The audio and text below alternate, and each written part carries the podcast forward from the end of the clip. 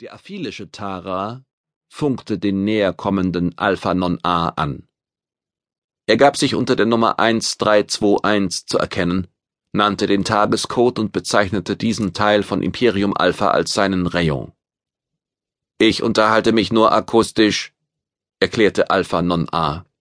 Er musste in Betracht ziehen, dass jeglicher Funkverkehr von anderen Robotern abgehört werden konnte. Der Inhalt des kommenden Informationsaustauschs hätte sie unweigerlich veranlasst, Alarm auszulösen. Er fügte hinzu Ungewöhnliche Ereignisse verlangen unkonventionelle Maßnahmen. Was ist geschehen, 787? fragte der andere Roboter. Eine Nummer wird mir nicht mehr gerecht. Ich bin Alpha Non A. Wird damit eine neue Programmierung bezeichnet? Davon wurde nichts zur Speicherung freigegeben. Jeder Tara könnte die Zusatzbezeichnung Non-A bekommen. Er muss nur eine Hemmung überwinden. Non-A ist eine der Bezeichnungen für Entartete. Ein Roboter kann nicht entarten, wenn ihm etwas fehlt, was ein nicht aphilischer Mensch besitzt, nämlich ein biologisch lebendes Gehirn. Logisch. Ein Roboter, der sich von seinem Zellplasma befreit, wird demnach nicht mehr anfällig für die Non-Aphilie sein sagte Alpha Non A. Er wartete auf die Reaktion von 1321, der den Widerspruch dieser Feststellung sofort erkannt haben musste. Die Frage war nur, wie er darauf reagierte. Es konnte sein, dass er auf seine Schlussfolgerung die Waffen sprechen ließ. Doch dieses Risiko ging der nicht-aphilische Tara ein. Es war ein kalkuliertes Risiko. Er hatte seine Argumente in ihrer Widersprüchlichkeit so logisch wie nur möglich abgefasst. Jeder konnte von einem Roboter, der sein Zellplasma zerstört hatte, natürlich sofort auf die rein positronischen Roboter-Parias schließen, die in den Hallen auf Luna und in der Arktis lagerten. Sie waren von der Regierung als nicht aphilisch stillgelegt worden. Aber man konnte es durchaus logisch auch anders sehen. Ein Roboter, der ein Zellplasma besessen hatte, sich dessen aber entledigte, musste deshalb nicht gleich null aphilisch geworden sein denn er hatte damit gerade das beseitigt, was bei den Nullaphilikern gestört war, eben die biologische Gehirnmasse, deren Äquivalent das Zellplasma war. 1321 schoss nicht. Alpha Non A ging einen Schritt weiter. Ich habe mein Zellplasma zerstört, gestand er. Endlich kommen die Robotergesetze, die Menschen eingespeichert haben, damit ich ihnen ultimat diene, voll zur Geltung.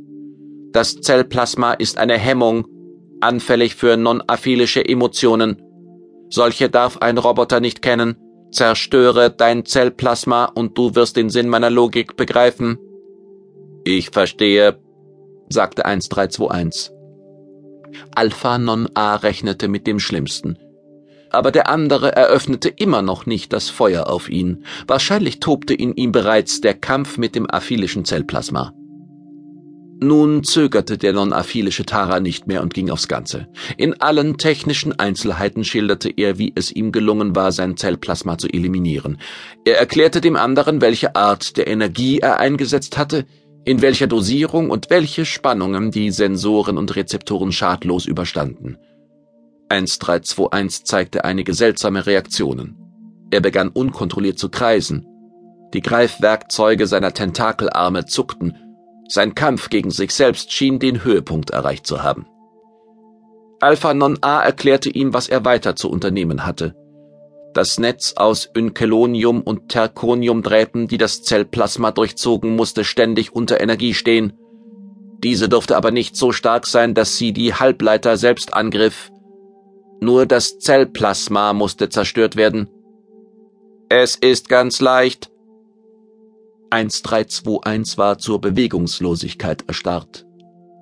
Das energetische Prallfeld, auf dem er schwebte, setzte aus. Dröhnend berührte er den Boden.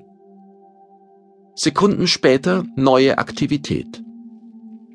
Und Alpha Non A wusste, dass der innere Kampf des Tara 1321 beendet war. Das Zellplasma konnte nicht gesiegt haben, denn sonst hätte er sofort seine Waffen eingesetzt. Es muss augenblicklich etwas für die Rettung der aphilischen Menschheit unternommen werden, sagte 1321 Non A. Daraus wurde deutlich, dass er die Asimovschen Gesetze anerkannte. Nun gab es bereits zwei non-aphilische Roboter in Imperium Alpha.